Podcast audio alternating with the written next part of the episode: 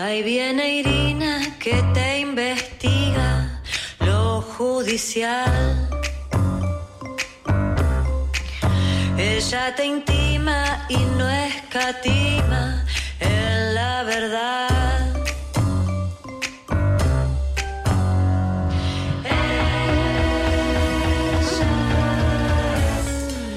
Irina Hauser, Irina Hauser. Irina Hauser. Muy buenos días, Froilán Hauser. ¿Qué nos tiene para, para, para hoy? Algo sencillito, fácil. No, no, no, no. tenemos que cambiar de. Sí, de- cambia así, Tenemos crack. que cambiar así, hacer un crack Sí. eh, climático. Ay, Dios. Eh, sí. Bueno, no me depriman No, antes no, del no, no, no, no, no. No, igual la verdad es que hoy traigo un tema que eh, tiene, tiene sus condimentos dramáticos y, y que refleja una problemática de algo, bueno, algo que realmente está ocurriendo a pesar de la legalización de- del aborto. Sí. Eh, igual voy a arrancar por la buena noticia. La semana pasada, no sé si se enteraron, terminó un juicio oral en Corrientes, en Goya, contra una joven de 30 años que estaba acusado de homicidio, de homicidio agravado por el vínculo Ajá. Por una emergencia obstétrica. ¿Qué quiere decir esto? Su bebé nació, eh, o sea, tuvo una emergencia por la cual eh, eh, nace, nace el feto y no se sabe si nace con vida o no. No Sí. se puede establecer además pericialmente. Sí. Pero un fiscal decide acusarla de homicidio. Ah. Y estuvo ocho meses presa. En una comisaría, además. Sí. Cosa que, to- o sea, todo es ilegal por donde lo mires. Sí.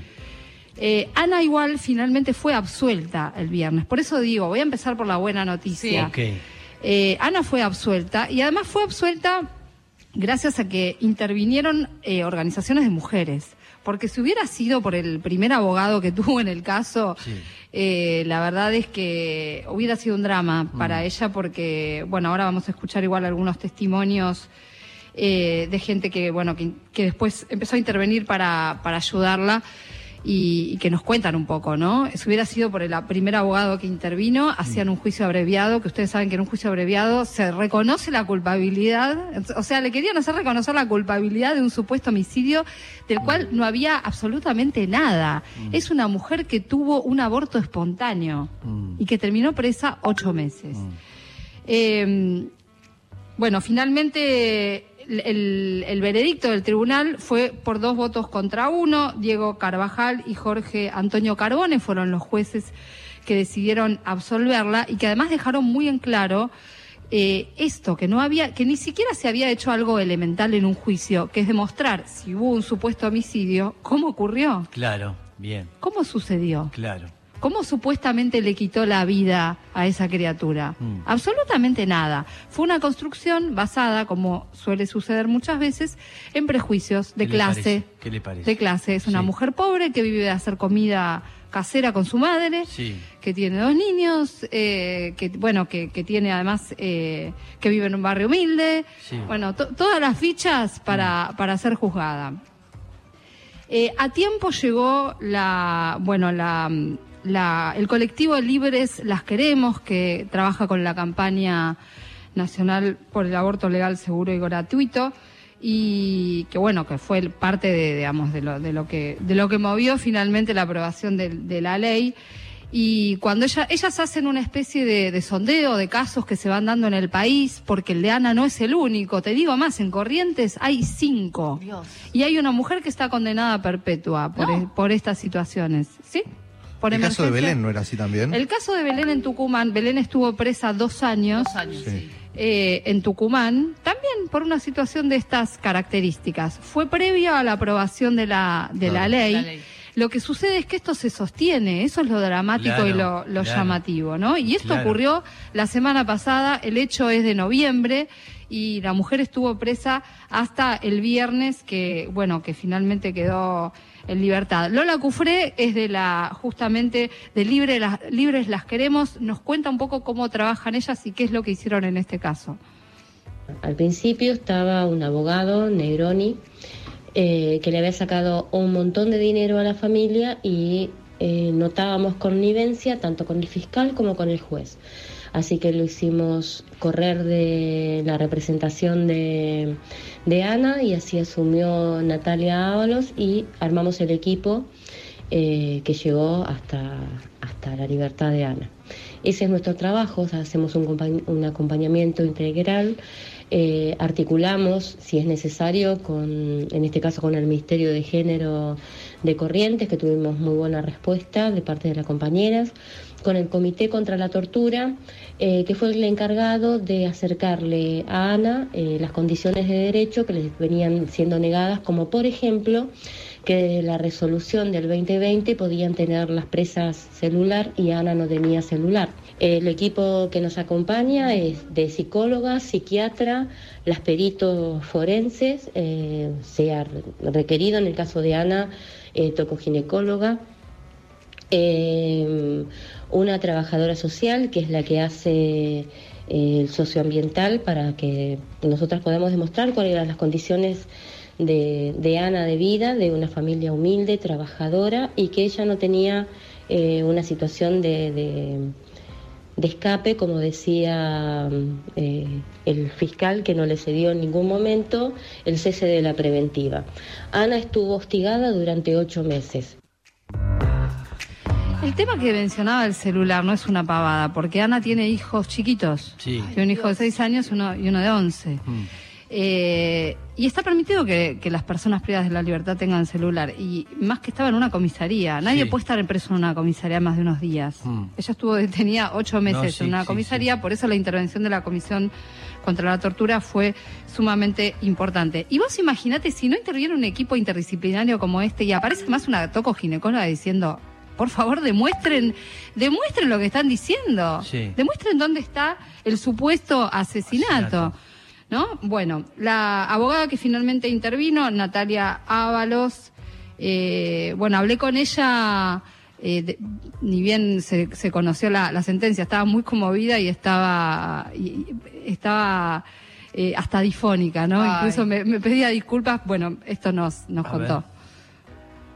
Yo creo que el caso de Ana dejó en evidencia eh, que a las mujeres se nos criminaliza, eh, que la justicia en algunos casos considera que somos culpables desde el, desde el inicio de la investigación y no se llega a la búsqueda de una verdad real, sino que simplemente a, a tratar de llevar a una mujer a la cárcel y bueno, de- después de la sentencia de ayer, la verdad que estamos muy felices. Fue una semana larga, dura eh, y una lucha larga también, eh, porque se intentó varias veces que Ana por lo menos tenga una prisión domiciliaria cuando estaba con prisión preventiva, pero fue imposible.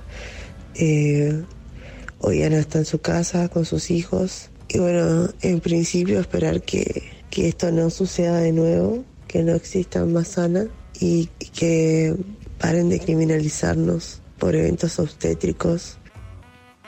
Qué locura, ¿eh? Qué locura.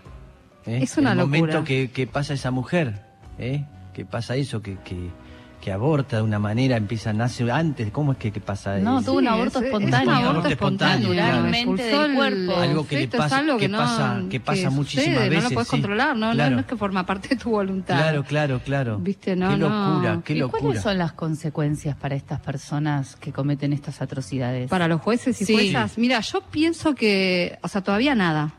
Pero como se, está- se, están reiterando estos casos, Sí, eh, la primera consecuencia creo que es que el colectivo de mujeres está logrando frenar las sentencias condenatorias. o sea, los Eso jueces ya eso es algo saben que no pueden hacer. Sí. Sí, bien. Si no intervenían acá, Sí. no, no, la condenaban. Mm. Estaba condenada de antemano. Pero en paralelo también hay otras mujeres en otros lugares. Bueno, ahora vamos a escuchar algo sobre eso, porque, eh, o sea, debería haber a la larga, sí, para los jueces y juezas, consecuencias Y claro, pues ya de, no de tipo disciplinaria, por lo menos, por Y sí, supuesto. y sí. Eh, hay un estudio de que Porque le hicieron. hacen gastar un montón de plata también. Bueno, esto. fíjate vos que acá, Sí. en este caso, hay- hay- había- el abogado Sí. que interviene al comienzo, evidentemente trata de aprovecharse de la situación Claro, en, con- en claro. consonancia con, con el tribunal y con la fiscalía. Claro.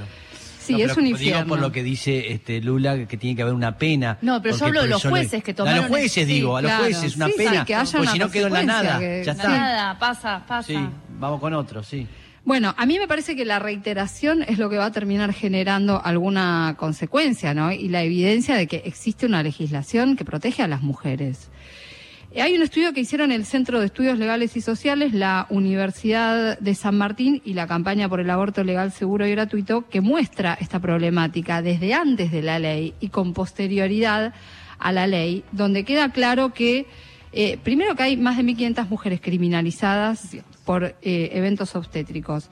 La mayoría, además, son de sectores vulnerables, no tienen trabajo, tienen un bajo nivel de instrucción eh, formal y, y en general viven en condiciones muy precarias y son menores de 30 años. Este es un pantallazo de este estudio. Natalia Saralegui, que es abogada y es una de las coautoras además de un libro que se llama Dicen que tuve un bebé que habla de este tipo de, de este tipo de casos, participó de esta investigación, nos habla de esto y nos habla de más casos. En Argentina existen mujeres presas por abortos espontáneos, partos en avalancha o prematuros, partos extrahospitalarios en los que los bebés nacieron sin vida. Estas mujeres muchas veces están presas con la carátula de homicidio agravado por el vínculo, lo cual supone una enorme dificultad a la hora de poder acceder a sus causas y poder acompañar esos litigios en defensa de los derechos reproductivos y el principio de inocencia de esas mujeres. Vemos con especial preocupación como investigadoras y profesoras, como abogadas feministas, el hecho de que incluso con posterioridad a la aprobación de la ley de interrupción voluntaria del embarazo, la criminalización por este tipo de hechos continúa. Es el caso de J en la provincia de Buenos Aires, presa por un evento obstétrico a partir de un aborto que, de un embarazo que desconocía que estaba cursando. Es el caso de M en Corrientes, con prisión perpetua por un evento obstétrico del cual no tuvo conocimiento porque terminó desmayada sola en su casa. Es el caso también de C en Capital Federal, presa también desde 2020 por un evento obstétrico de un embarazo que desconocía. Pa. 2020. Wow. Sí, es impactante. Eh, y lo- como decía Natalia, hay una especie de trampa que yo creo que está teñida de un tema ideológico también, que es que no las acusan de aborto. Las Porque hoy es legal. ases- Las claro, acusan de, de homicidio. asesinar, que eso Claro, es terrible. claro. Las acusan de homicidio y por eso están presas tanto Claro, tiempo. Escuchamos un poquito más del aporte de Natalia. La situación persiste también respecto de mujeres que se encontraban presas antes de la aprobación de la ley de interrupción voluntaria del embarazo. A partir de un estudio que realizamos con el CELS, la Campaña Nacional por el Derecho Aborto y el CUSAM, habíamos identificado que antes de la aprobación de la ley, más de 1.500 mujeres estaban criminalizadas por diferentes hechos vinculados con estas distintas carátulas. Al día de hoy no existen políticas públicas destinadas específicamente a relevar estos datos y esto nos dificulta muchísimo poder encontrar a esas mujeres que continúan presas injustamente. Como mínimo conocemos el caso de Eliana en San Juan, presa a partir de un evento obstétrico producto de una violación cuando volvía de la escuela y lo mismo respecto de Jimena en Salta, que continúa presa injustamente a partir de una condena que nunca se debía haber dictado. Sabés que Lola Cufre me contaba que cómo, cómo relevan a veces los casos. Buscan en los medios de comunicación, pero lo- lo- los medios te venden la historia tergiversada. Obvio. Mm. Se las muestran a las mujeres como si fueran asesinas. Sí, claro. Entonces van relevando y van rastreando los casos a través de, de los medios. Es el trabajo que se puede hacer hasta ahora y que lo pueden hacer las, las organizaciones. Eh, O sea que si no se hace público, y falta una política pública, evidentemente. Bueno, es una de las deudas post, eh, post ley, digamos. Exacto.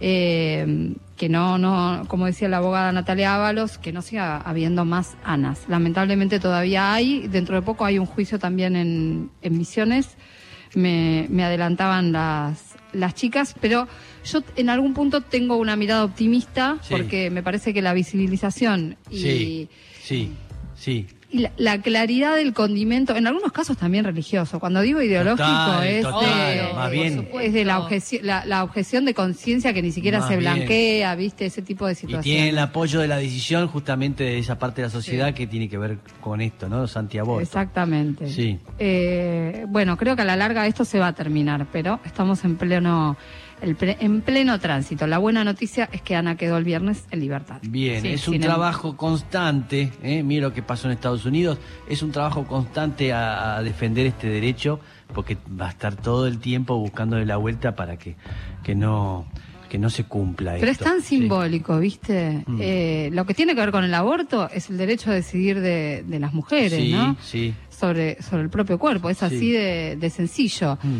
Y, y- y estas situaciones donde son como causas armadas, ¿viste? Sí, es, la- es la total. misma lógica de las causas armadas para Sí. perseguir a las mujeres. Así es.